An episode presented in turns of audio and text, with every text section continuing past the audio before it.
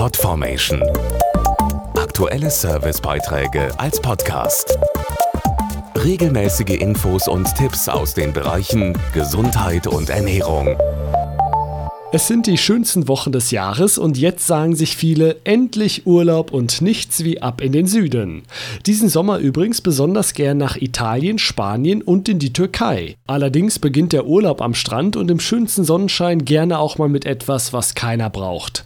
Kopfschmerzen. Steigen die Temperaturen auf über 30 Grad, geht das laut einer Forsa-Umfrage etwa einem Drittel der Deutschen so. Welche Rolle hier die Hitze spielt und was hilft, um schön cool zu bleiben, das erfahren Sie jetzt jetzt. Studien zeigen es. Je höher die Temperatur draußen ist, desto höher ist auch die Wahrscheinlichkeit, Kopfschmerzen zu bekommen. Dazu die Apothekerin Dr. Katja Daub. Wenn sich die Außentemperatur um etwa 10 Grad erhöht, erhöht sich das Kopfschmerzrisiko um 15 Prozent.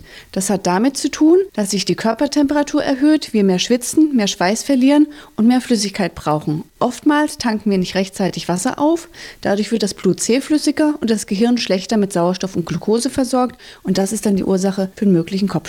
Also immer ausreichend trinken. Wer unterwegs oder im Urlaub vorübergehend Kopfschmerzen bekommt, kann sich mit einem rezeptfreien Schmerzmittel selbst gut helfen. In jede Reiseapotheke gehört unbedingt ein schmerz- und fiebersenkendes Mittel, vorzugsweise eins, was vielleicht auch ohne Wasser eingenommen werden kann, beispielsweise Aspirin-Effekt, ein Schmerzgranulat, was einfach auf die Zunge gegeben wird.